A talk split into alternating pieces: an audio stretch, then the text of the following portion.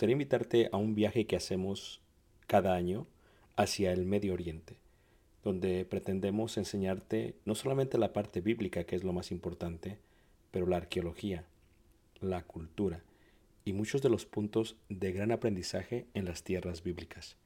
El próximo año estaremos viajando desde Egipto a través del desierto en las jornadas de los israelitas, tocaremos Jordania, veremos una de las maravillas del mundo antiguo que es Petra, subiremos por la tierra de los edomitas, amonitas y los amorreos y entraremos por el río Jordán hacia lo que sería la tierra prometida y finalizaremos con la tierra prometida. Si tú gusta estar con nosotros y quieres más información, puedes visitar nuestra página ricardobarrera.us. Ahí encuentras la información. Dios te bendiga y espero esta clase sea de edificación. Muy Gracias. bienvenidos. Lo recibiremos, como dicen aquí en Chihuahua, con mucho amor. Así que cuando gusten visitarnos, serán todos muy, muy bienvenidos. Eh, me alegro mucho cuando viajo con mi familia y estoy aquí muy contento y, gracias a los jóvenes que tuvieron ocupado a mi hijo el día de ayer y el día de hoy, que tuvieron un excelente evento juvenil y a los hermanos que les han dedicado muchísimo, muchísimo tiempo. Crean lo que me causó mucha paz, estar en paz sin mi hijo. ¿eh? Eso es algo increíble. Algo increíble. Estuvo muy ocupado, muy cansado, se la pasaron muy, muy bien. Muy bien, vamos a estar eh, mirando eh, una serie de cinco temas. El día de hoy daremos la plataforma de los cinco temas. Y esta es una paz y una palabra muy importante en la, en la, en la escritura. Jesús, después de resucitar, utiliza esta palabra para comunicarse una vez más con los discípulos en Jerusalén. Y es más, la palabra paz se encuentra en todas las partes de la escritura, aunque a veces no lo podemos entender y no lo podemos y no lo podemos comprender. Jesús le dijo a los discípulos, paz a vosotros. Y esta expresión de paz es una palabra muy muy inmensa, muy grande. Cuando visitas Israel y saludas a la gente, los saludas con esta expresión realmente. Ellos dicen paz o ellos lo expresan como shalom. Cuando me comunico con los hermanos, en la parte final siempre digo shalom.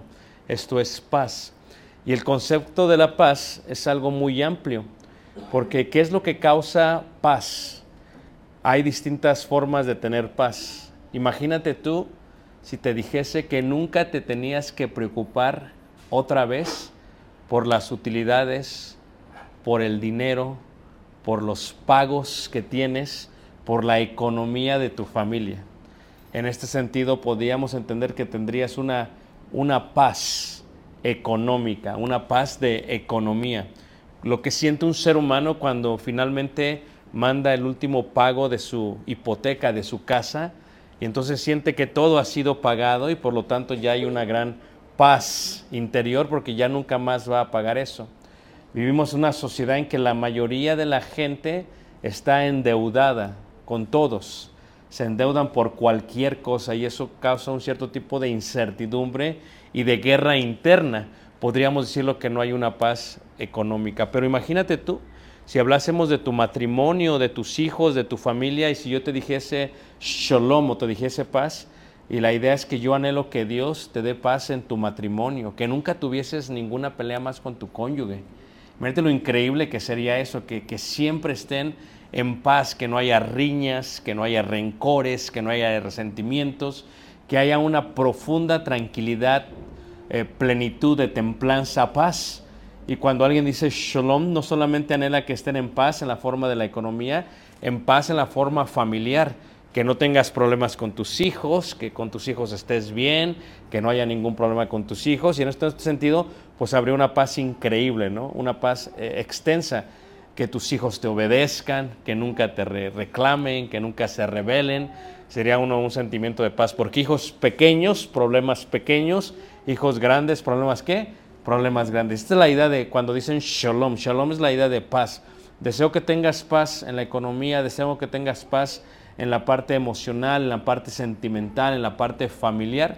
Y luego viene la parte más importante, ¿no? La idea general de tener paz con Dios. ¿Cómo se puede tener una paz espiritual? La palabra shalom, de paz, el significado realmente es de estar completos. Eh, le voy a hacer así, hermano, y tú le vas moviendo, ¿ok? So, ahorita estamos ya dos, regrésate dos veces más.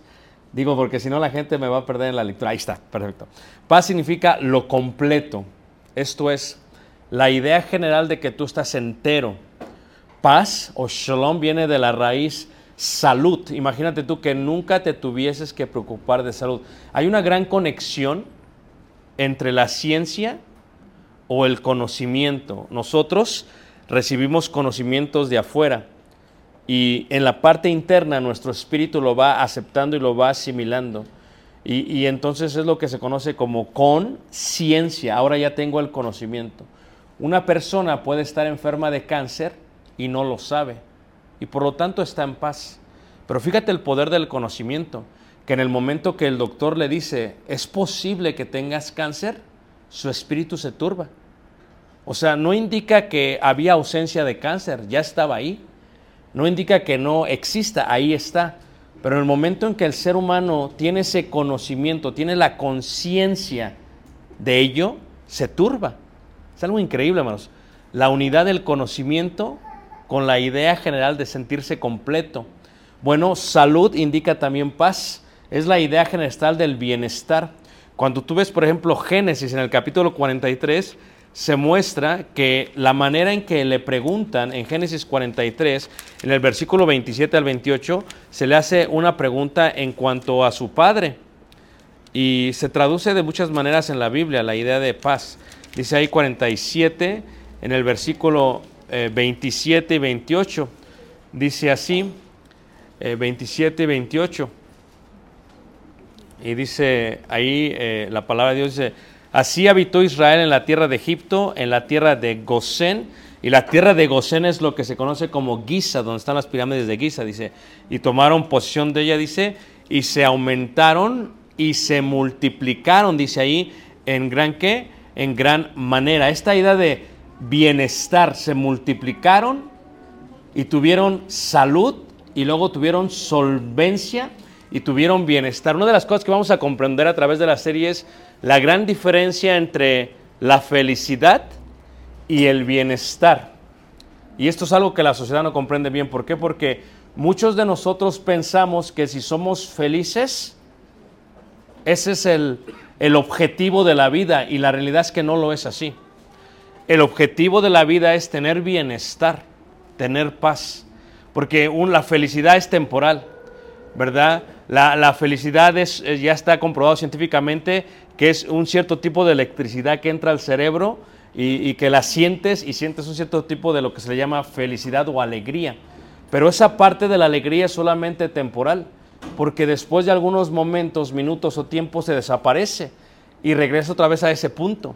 A diferencia del bienestar, el bienestar no está colocado con una emoción, sino con un estado consciente del punto en el que te encuentras. Y cuando vemos esto, ellos estaban, como dice ahí, se multiplicaron, dice, en gran manera. Y luego cuando le preguntan, ¿cómo está tu papá? ¿Está bien? Le dicen, ¿está shalom? O sea, ¿está él en bienestar? Y le contestan de esa manera. La idea propia de la tranquilidad y de la seguridad, o sea, la ausencia de guerra. Por ejemplo, en el Salmo 125 se hace una petición. 125, eh, versículo eh, 5, dice así, cuando nosotros vamos a Israel y cuando entramos a la tierra de Jerusalén, entras por la autopista número 1. Si vas de Tel Aviv hacia Jerusalén, vas subiendo las montañas hasta arriba de Jerusalén. Y luego hay un túnel que colocaron y en el túnel pasas y después del túnel a mano izquierda se ve la gran ciudad de la paz, porque de ahí se encuentra la palabra shalom, se llama Yireh Shalom, o sea, el lugar donde Dios provee la paz. Jerusalén, le dicen, Salem es paz. Y entonces, ¿qué pasa? Cuando entramos ahí siempre nos decían, pedimos, les pedimos que ustedes oren a su Dios. ¿Para qué? Para que exista la paz en Israel. Dice ahí, por ejemplo, eh, 125.5 dice, mas a los que se apartan tras sus perversidades, Jehová los llevará con los que hacen iniquidad. Dice, paz sea sobre Israel. ¿Qué indica la paz? La ausencia de guerra. Un sentimiento que no tienen los ucranios en este momento. Un sentimiento que no tienen en Moscú en este momento. La idea general de la tranquilidad y la seguridad. Piensen en su propio país. O sea, recuerdan como cuando estaba Juárez hace más de una década, la intranquilidad que había, la inseguridad, no había paz, no había shalom.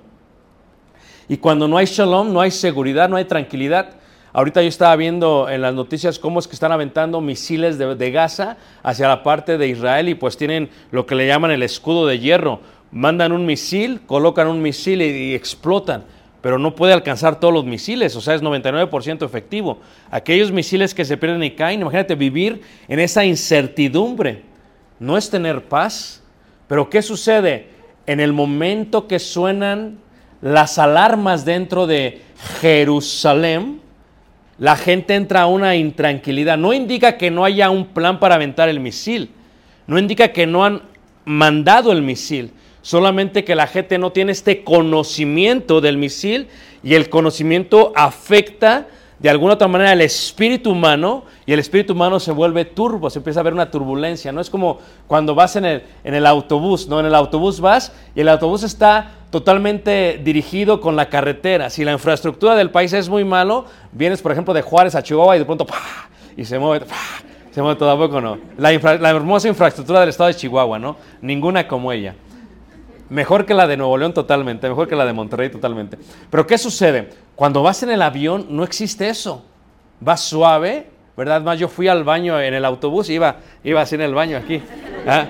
Y, y, vas en el avión y tranquilamente te mueves, a menos que haya un cierto tipo de ola de aire en contra del avión y se mueva, o algunas nubes. Entonces, eso es turbulencia.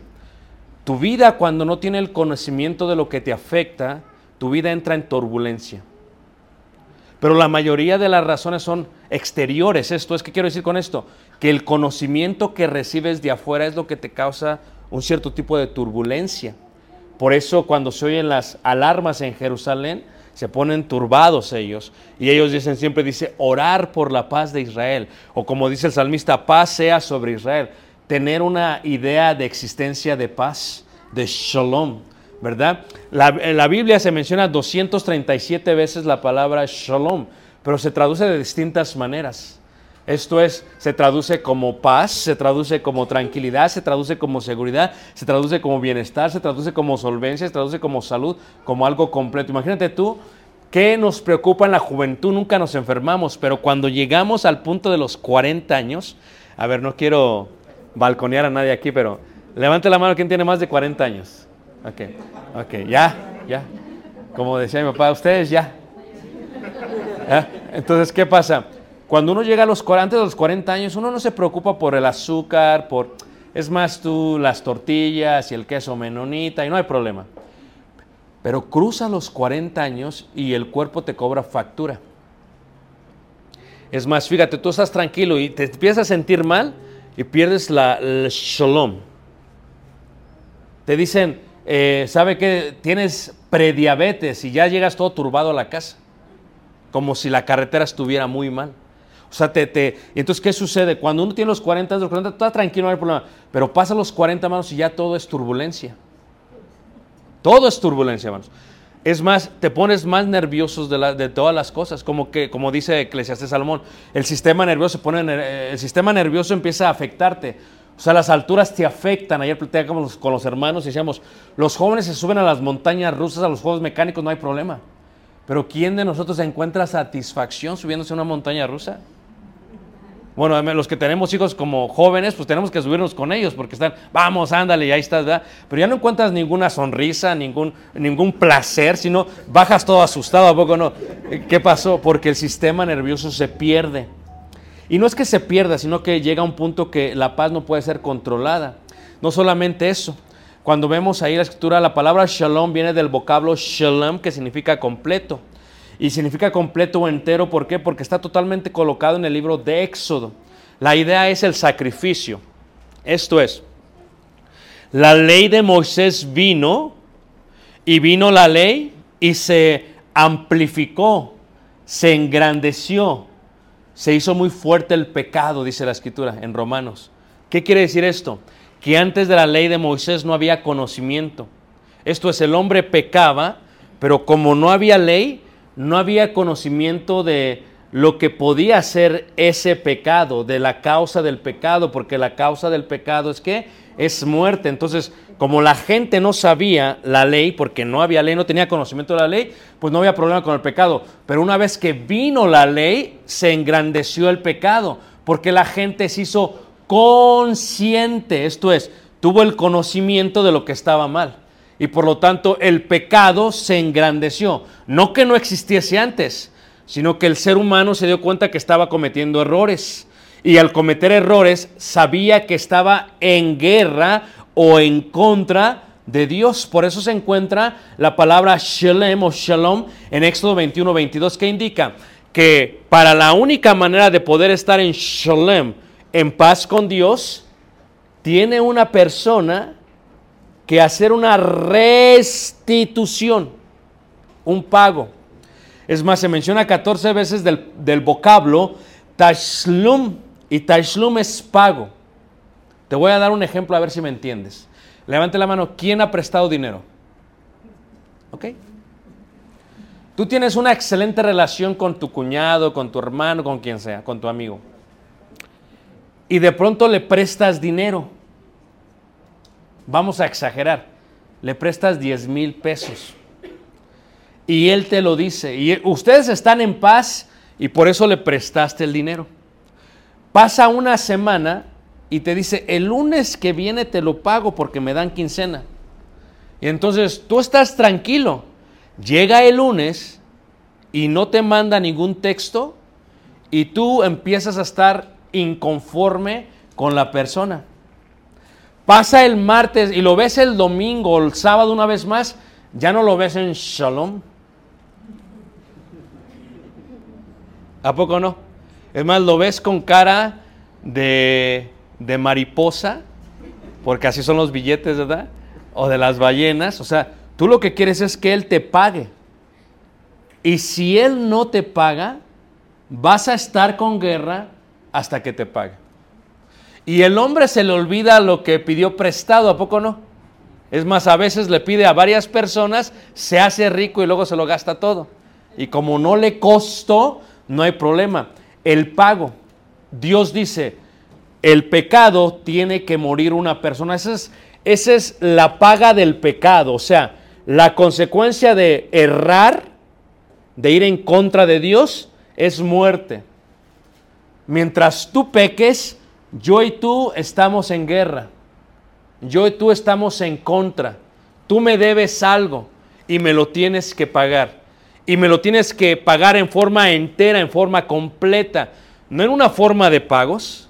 ¿O acaso cuando sacaste la casa de Infonavit te dieron la- las escrituras a la mitad de que la pagaste? No, tiene que estar completa, tiene que estar entera. Hasta el último centavo te entregan las escrituras. Eso indica que ya está totalmente completo, ¿qué? El pago. La idea de Shalom viene con eso. Dios dice, ¿me vas a pagar por lo que has hecho? Bueno, si cometes este pecado, me pagas esto. Y una vez que me lo pagues, tú y yo estamos en Shalom. Tú y yo estamos en qué? En paz. También se utiliza bajo la palabra Shilumim. Esto es la restitución. Restituir lo que ha sucedido. O sea, llegó a Roma eh, el presidente Zelensky estos días. Y para nosotros diríamos, ¿sabes qué? Las tierras que ya tomó Rusia, pues que se las queden ellos para ya estar en paz. Pero dice el presidente Zelensky, no, lo que estamos pidiendo es que se salgan de la tierra, que se salgan de la tierra, que se vayan y se acaba, se acaba la guerra. Estamos ya que en paz. Imagínate tú que el vecino de al lado de pronto te dijera, ¿sabes qué? Como que me gustó tu patio y tumbare la pared y se mete, pues estarías en guerra. Por muy cristiano que fueses, vas y le haces el, a ver qué pasó aquí. Este es mi terreno, hazte para allá. No, no, no, este es mi pedazo. No, no, hazte para allá. Y resulta que te mueres de un paro cardíaco porque te enojaste. Bueno, tu muerte no anula que haya entrado. Ahora, lo que tu hijo y tu esposa pedirían es la restitución de eso. Y no solamente del terreno, que se hagan para el terreno de ellos y que restituyan los ladrillos que han tumbado. En el concepto de Dios es, para que tú y yo estemos en paz, tienes que restituir lo que has hecho. Y la ley de Moisés sirvió para comprender cómo se puede llegar a estar en paz con Dios. Si tú pecas, estás en guerra con Dios, estás en contra con Dios. Por eso dice Romanos capítulo 8 que los designios de la carne son enemistad de Dios. El concepto de enemistad es tener guerra. Por ejemplo, ¿cuál sería la amistad que tendrías con tu amigo si te pidiera prestado y no te pagara, no te, restituyera todo? Sería un cierto tipo de enemistad. ¿Qué pasaría si te pide prestado el carro y te lo raya todo y te lo regresa? Bueno, te sentirías enojado hasta que te restituya qué? El automóvil. Si te dice tu amigo es que me lo robaron y no tienes seguro y ya el amigo ni modo, pues no fue mi culpa, fue la culpa de los ladrones, se lo llevaron. Pero tienes que restituir para poder estar otra vez en amistad. Si no estás en enemistad contra quién? Contra Dios en este concepto. Entonces Dios lo que explica brevemente es el concepto de tener paz, de tener shalom, de tener esta restitución. Cuando el apóstol Pablo habla en la segunda carta de Tesalonicenses, el capítulo 13, versículo 16, habla de este concepto de tener paz y lo explica de esta manera Pablo. Fíjate cómo dice la segunda carta de Tesalonicenses, capítulo 3, versículo, versículo 16, dice, y el mismo Señor de paz os dé siempre paz en toda qué? En toda manera. ¿Qué indica? ¿Por qué dice Dios perdonar a los que os ofenden? Porque si tú no perdonas a quien te ofende, tú no puedes estar en paz con Dios. Por eso la idea de que una hermana se pelee con otra hermana en la iglesia y estén así, ¿verdad? Y luego todavía digan, y así voy a ir al cielo, déjame decirte que no es así. Eh, el Espíritu Santo lo explica en Hebreos capítulo 12 de mejor manera, dice, seguid el shalom. Seguid la paz, ¿con quién? Con todos, aún con la suegra, aún con el suegro.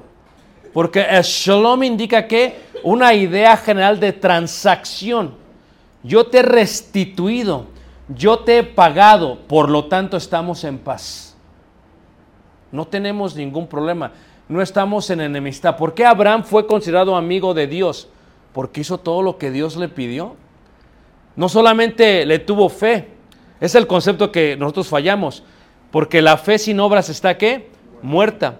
Si tu amigo te dice, te voy a pagar, pero no hay la obra del pago, o sea, su fe, aunque él diga, no es que yo te, es que tenía la intención de pagarte, es como le dice la esposa a la esposa, yo tenía la intención de hacerte feliz.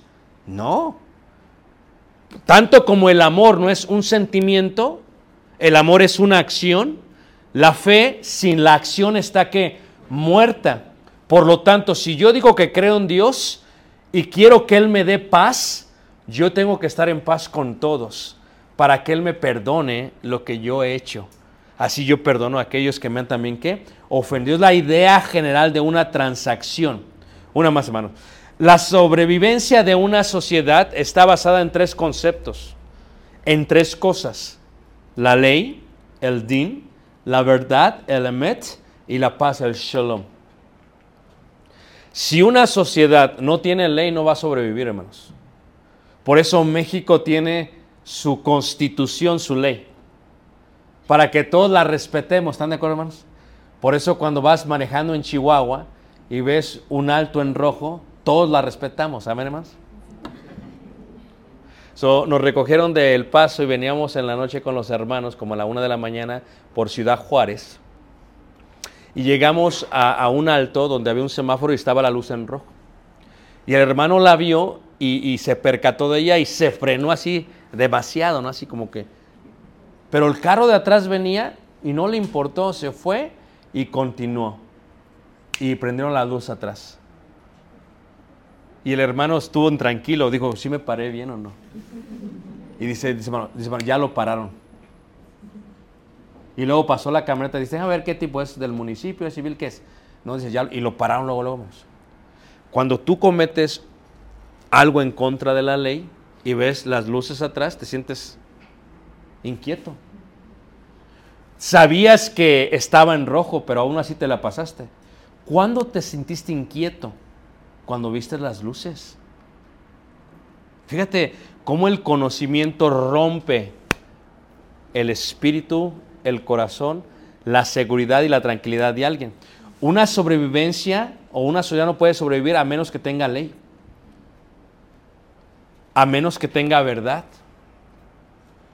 O sea, ¿qué estoy diciendo con esto? Que nuestra paz depende de la ley y nuestra paz depende de la verdad. Yo soy la verdad, el camino y la vida. Nadie viene al Padre si nos dijo Jesús. Y, tiene que ver con totalmente con qué? Con la paz. Cuando hablamos de esto y hablamos de lo que es eh, shalom, creo que aquí, dices tú, bueno, ¿cómo puede llegar a ser esto posible, no? Bueno, una más, hermano. Hay un libro muy interesante que lo escribe realmente Flavio Vegesio Renato. Es un hombre que fue eh, un general, un escritor romano, un general del, gobierno de, la parte militar de Roma. Y él tenía un dicho y decía lo siguiente en latín, decía, si vis pasem para beilum. Y dices, ¿quién sabe qué es eso? Porque no hablo en latín. Lo que él decía es, si quieres la paz, prepárate para qué? Para la guerra. Una más. O sea, es un escritor romano de temas militares y lo escribe en su tercer libro que se llama Epizoma Rei Militaris. Esto es, para que tengamos paz se requiere la guerra. Es verdad, hermanos. Para que tú tengas paz con Dios se requiere una guerra. Una más. Esto es, esta guerra se requiere un qué? Una más, un sacrificio. Fíjate que nosotros no tenemos un concepto amplio de la paz. Pero para que este país tuviera tranquilidad, hubo, tuvo alguien que morir. ¿O no es cierto, hermanos? O sea, los héroes de la guerra. O sea, tiene que haber un sacrificio. Veámoslo en un concepto de un hogar. Para que los hijos estén en paz una noche, alguien se tiene que sacrificar. Y entonces estamos diciendo, como decía, ¿verdad? Este, este, este, este, este anuncio labrado en las piedras que se encuentra en la ciudad de Washington, D.C. En inglés dice, freedom is not free. Esto es, realmente la libertad, la libertad no es gratuita. O sea, para que tú tengas paz, se requiere que alguien pague. Pero como latinos, lo que sucede con nosotros es que nosotros queremos todo gratis. Y en la iglesia llegamos a confundir la gracia con la libertad. De tal manera que Pablo le dice a los romanos, perseveraremos en el pecado para que la gracia abunde, dice, de ninguna manera. Y por confundir la gracia con la libertad, hace que muchos no entendamos el concepto total de lo que es shalom. O sea, el concepto de lo que está en Washington DC es que alguien tuvo que pagar, que alguien se tuvo que sacrificar y que alguien tuvo que morir para que existiese la libertad en Estados Unidos. O sea, dice Zelensky, por ejemplo, ahorita en Ucrania, dice él, ¿por qué estamos peleando? Para que nuestros hijos tengan paz. Si no peleamos, no, no estoy justificando la guerra, hermano, no me van a malinterpretar, ¿ok? Estoy hablando de algo real. La única manera, como decía el escritor romano, si quieres la paz, te preparas para la guerra. Esto es, para que tú estés en paz con Dios, no fue gratis, aunque fue por gracia. O sea, se te dio por gracia, tú no pagaste nada, pero alguien tuvo que pagar el costo para que tú tuvieras paz para con Dios. Entonces ya cambia todo el concepto. O sea, Jesús dice, por ejemplo, por gracia sois salvos, y la palabra gracias viene del griego caris, y caris significa gratuito. O sea, ¿cuánto tuvimos que pagar para ser salvos? Nada. O sea, no somos como la iglesia popular que si quieres bautizar tienes que pagar, ¿no? Aquí todos los que hemos sido bautizados no pagamos una cuota. Allá tienes que pagar, aquí no pagas nada, porque la gracia o la salvación es que gratuita, pero alguien tuvo que pagar. Y es el concepto de justicia que a veces no entendemos. El costo de la paz tiene que ver con justicia. Vamos a decir, por ejemplo, que yo voy con mi hijo Caleb, que ahora ya está más grande, y tú me invitas a tu casa y le gusta el béisbol a Caleb. Y tú tienes un tal televisor de esos televisores de, de 60 pulgadas, ¿no? Entonces, bien grande, hermoso, nuevo, ¿verdad? Entonces Caleb se le ocurre, ve una pelota de béisbol ahí y se le ocurre pues empezar a jugar. Y entre está jugando, de pronto, pum, la avienta y le da exactamente en el centro de la pantalla y la rompe. Y, te digo yo, aún que estamos en la casa de hermano Enrique, hermano Enrique, híjole, lo siento mucho, es que es, ya no es un niño, ya es un joven, pero le gusta el béisbol. Y me empiezo a reír, el hermano por tanto se ríe como, ay, sí. la acaba de comprar el hermano, ¿me entiendes? O sea, para que yo esté en shalom con el hermano, mi hijo no va a poder pagar la televisión. Alguien la va a tener que pagar. La va a tener que restituir y en forma completa. O sea, si soy responsable, le digo al hermano, ¿sabes qué hermano? La prendo. Todavía se ve, pero se ve con unas líneas, pero ahí ya no se ve, pero pues ahí pasa, ¿no? No. Lo justo sería darle el dinero y que se comprase el mismo modelo, las mismas pulgadas y la misma calidad. Y entonces eso es justo. ¿Todos de acuerdo, hermanos? Entonces, ¿qué pasa? La idea general de gratuito es que es gratis. Rompimos nosotros la tele, pero alguien tuvo que pagar. Y la libertad ya no es gratis. La paz ya no es gratis. El shalom ya no es gratis. Esto es un concepto de qué es lo que es paz. Y entonces viene la pregunta de qué es lo que es paz una vez más. Una más, hermanos. Si shalom viene del shalom, de algo completo, la pregunta sería, ¿cuánto costó para que yo estuviese en paz con Dios? Ahora, antes de tú conocer de la Biblia, Tú no sabías la ley de Dios. ¿Todos de acuerdo? Y tú estabas en paz. Pero cuando empiezas a leer su palabra, te empiezas a sentir culpable. El conocimiento rompe tu tranquilidad, rompe tu paz. Y entonces entendemos que la paz no es un sentimiento. No lo confundas. Es lo que vamos a explicar en la próxima lección y mañana. La paz no es un sentimiento. La paz es un concepto de estar completamente seguros. La paz no es como un pensamiento. Porque si la paz fuese un pensamiento, yo les digo, hermanos, estemos en paz. Pero para muchos no se le quita la parte de la turbulencia interna. Y cuando uno conoce la Biblia y conoce la ley de Dios y conoce lo que Dios dice, por eso uno se empieza a sentir más incómodo. Y entonces dice Jesús, yo te voy a dar la bendición de que estés en paz para con Dios. Yo soy el camino para que estés en paz. No pagas tú nada, pero yo lo voy a pagar todo. Ese va a ser el costo de tu paz. Yo lo voy a pagar todo. Y el concepto del costo de la paz tiene que ver con toda esta regla de la ley de Moisés. Reitero, gracias a Adán hubo transgresión y la transgresión causó el pecado y el pecado la muerte. Luego vino Abraham, el cual tuvo fe y por él se conoce la promesa y la justicia.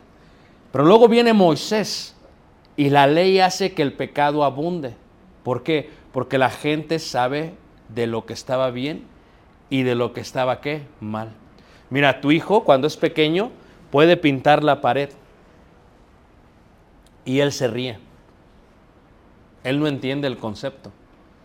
En el momento que tú le pegas, ese dolor lo hace que deje de tener paz.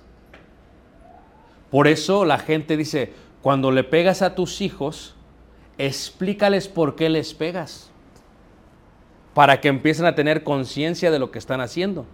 ¿Qué pasa con muchas madres? Agarran la chancla, raya la pared, se la avientan. Y el niño no sabe por qué le pegaste. Próximo día, ahí va otra vez la rayón.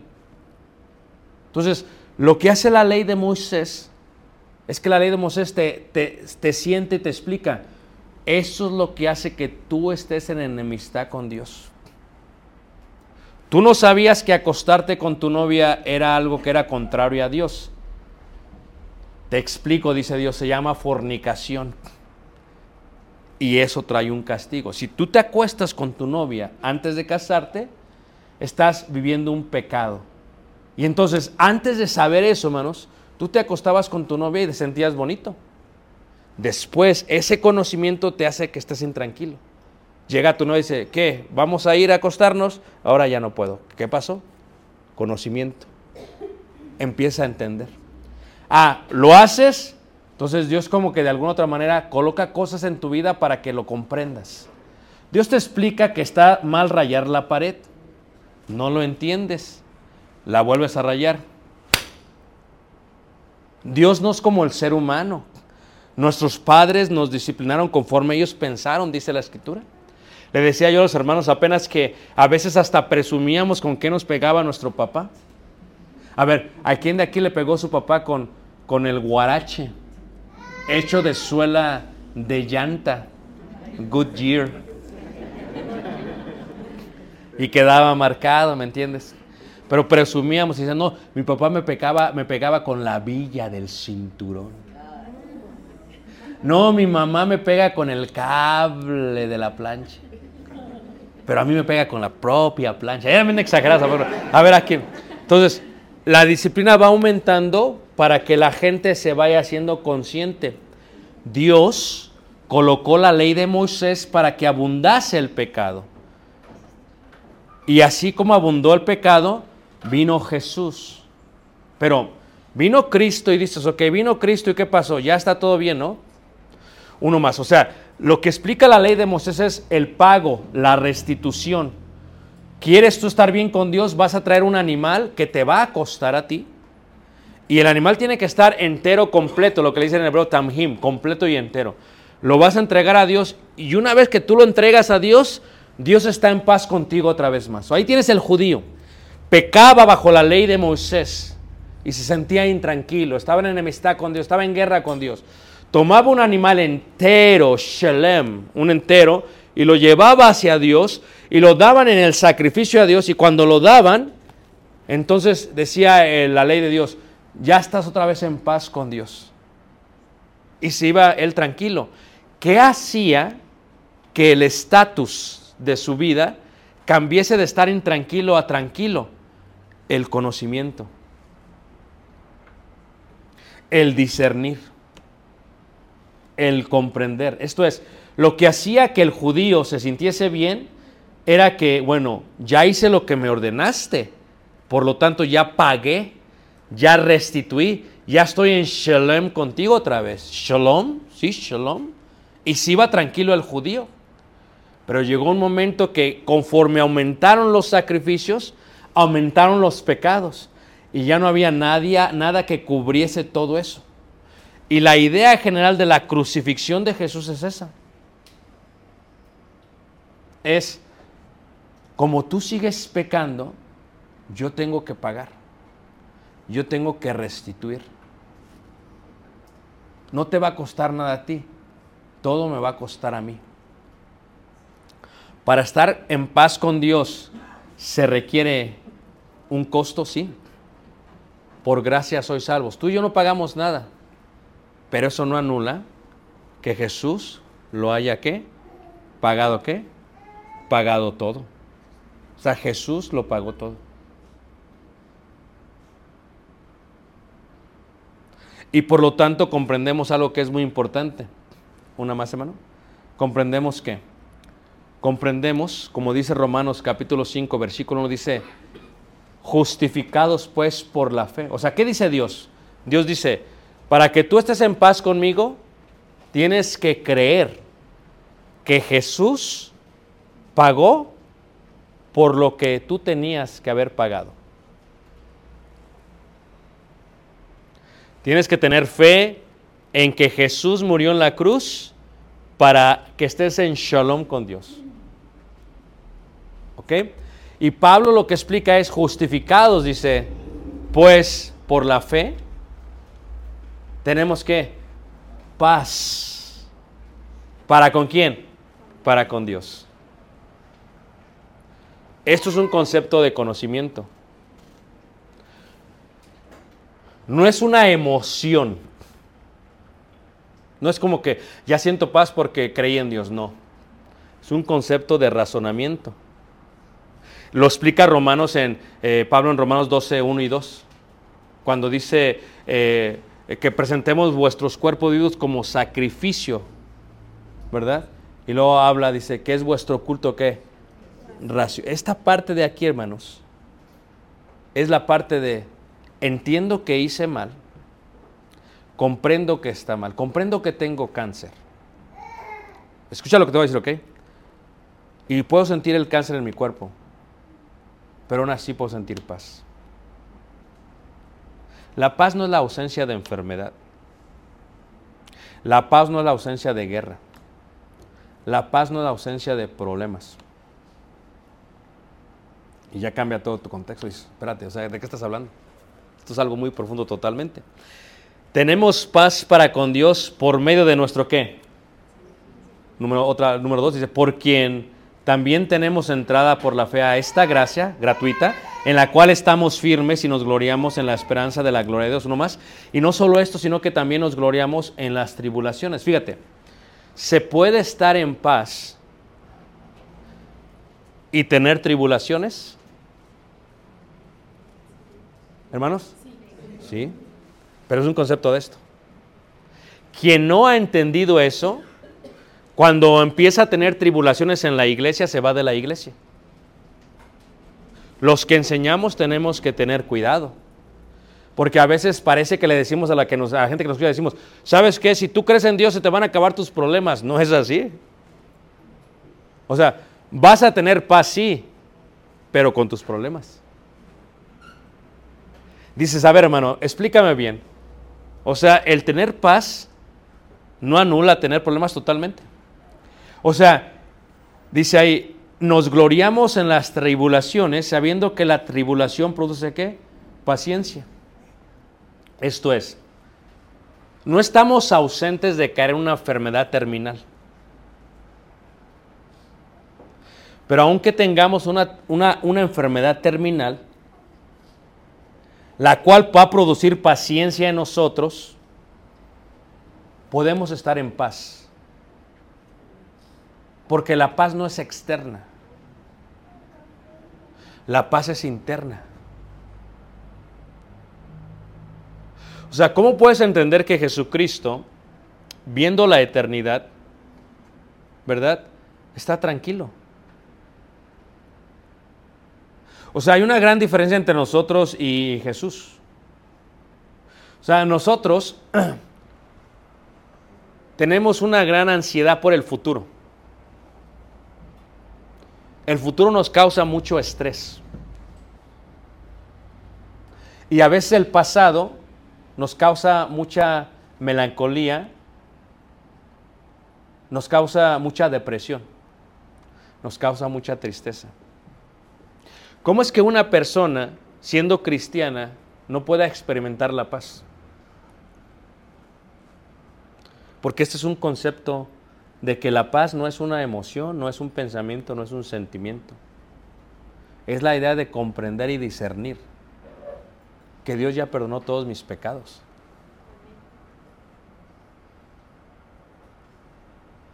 Y la idea de discernir que no importa lo que venga en el futuro, voy a estar bien. Eso es algo increíble, hermanos. Eso es de la paz de la cual está hablando Jesús. O sea, cuando vemos este concepto, dice ahí, y la paciencia prueba, y la prueba qué? Esperanza. Cinco, y la esperanza no avergüenza.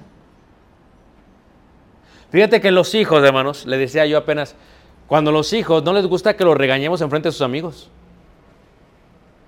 Y si ustedes fueron como mis papás, pues si te iban a disciplinar que estuvieran tus amigos ahí, ven para acá y hasta cachetadas te agarraban enfrente de todos, ¿a poco no? Así eran los padres de antes, los manjarres creo que así eran. No sé si siguen así. O ya, ya se les quita mano. Ah, todavía sigue, sigue. Entonces, cuando uno como cristiano pasa por una tribulación, muchos se avergüenzan. Y tú mismo te atormentas diciéndote es que si se supone que yo, si mi Dios es Dios, el poderoso, ¿por qué tengo esta enfermedad? Y te sientes como avergonzado. Pero aquellos que han comprendido la profunda paz de Dios dicen, yo tengo esperanza, como dijo Job, ¿verdad? Que aunque él me matase, yo aún ahí creyese en él. Dice, aunque Dios me matase, dice Job, aún así sigo creyendo en Él. O sea, ¿cómo entiende Job este concepto de paz? Esta es la idea de que, bueno, ¿sabes qué? Me está pasando esto, pero no me va a avergonzar. Porque Dios tiene algo mejor para mí. Es lo que dijo Pablo. Para mí el morir es ganancia. Y dice ahí, la esperanza, porque el amor de Dios ha sido derramado en nuestros corazones por el Espíritu Santo que nos fue dado. Dice, porque Cristo cuando aún éramos débiles, a su tiempo murió por los impíos. Esta es la plenitud total del apóstol Juan que habla en la carta. Te voy a invitar a que pienses en esto, ¿ok? Muchos de nosotros seguimos a Dios porque tenemos temor del infierno. Muchos de nosotros seguimos a Dios porque tenemos miedo a que nos quite las cosas externas que tenemos, tales como la familia, el trabajo, etcétera, etcétera. Pero lo que dice Juan es, cuando uno ha experimentado el perfecto amor de Dios, echa fuera qué? El temor. O sea que lo que tú tienes que comprender es que no importa lo que pase en tu vida, si cuando eras un impío, Jesús murió por ti, ¿qué no hará Jesús ahora que eres un hijo de Dios? Es un concepto de paz. O sea, uno más dice, dice, ciertamente apenas morirá alguno por un justo, con todo podría ser que alguno osara morir por el bueno, uno más, mas Dios muestra su amor para con nosotros. Somos humanos, sí. Nos preocupa lo que va a pasar, sí. Claro, somos humanos. Pero Dios muestra su amor con nosotros en que siendo aún pecadores, Cristo murió por nosotros. Fíjate el tipo de paz que debería traer esto a tu corazón. Y eso es lo que dice después. Pues mucho más estando ya justificados, su dice, por él seremos salvos por ella. Porque si siendo enemigos, fuimos, dice, reconciliados con Dios por la muerte de su Hijo, mucho más estando, dice, mucho más estando reconciliados seremos salvos por su. ¿Qué está diciendo Dios? Si Dios cuando éramos antes nos dio paz, ¿qué nos va a dar ahora?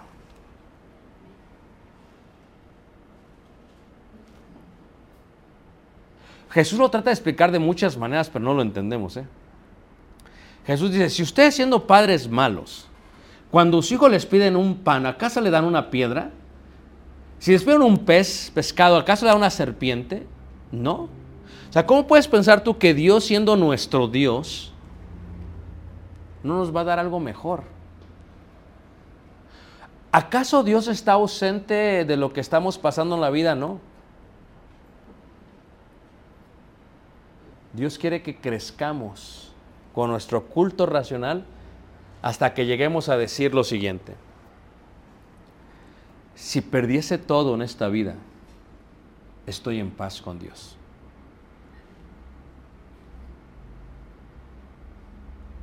Los problemas de la vida no serán anulados, pero la paz interna que tengo con Dios echará fuera ese temor que causan esos problemas en la vida.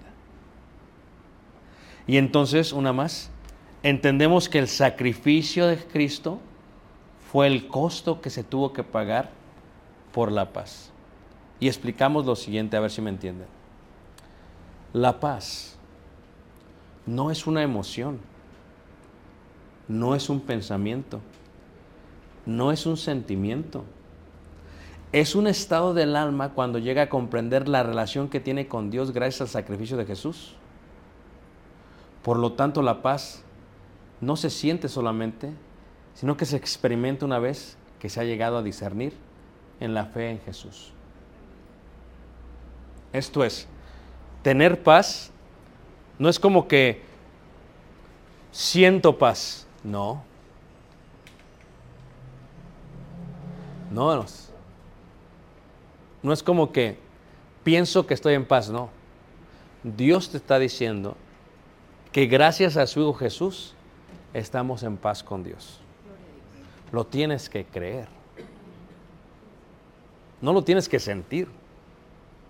Pero eso no va a anular tus problemas.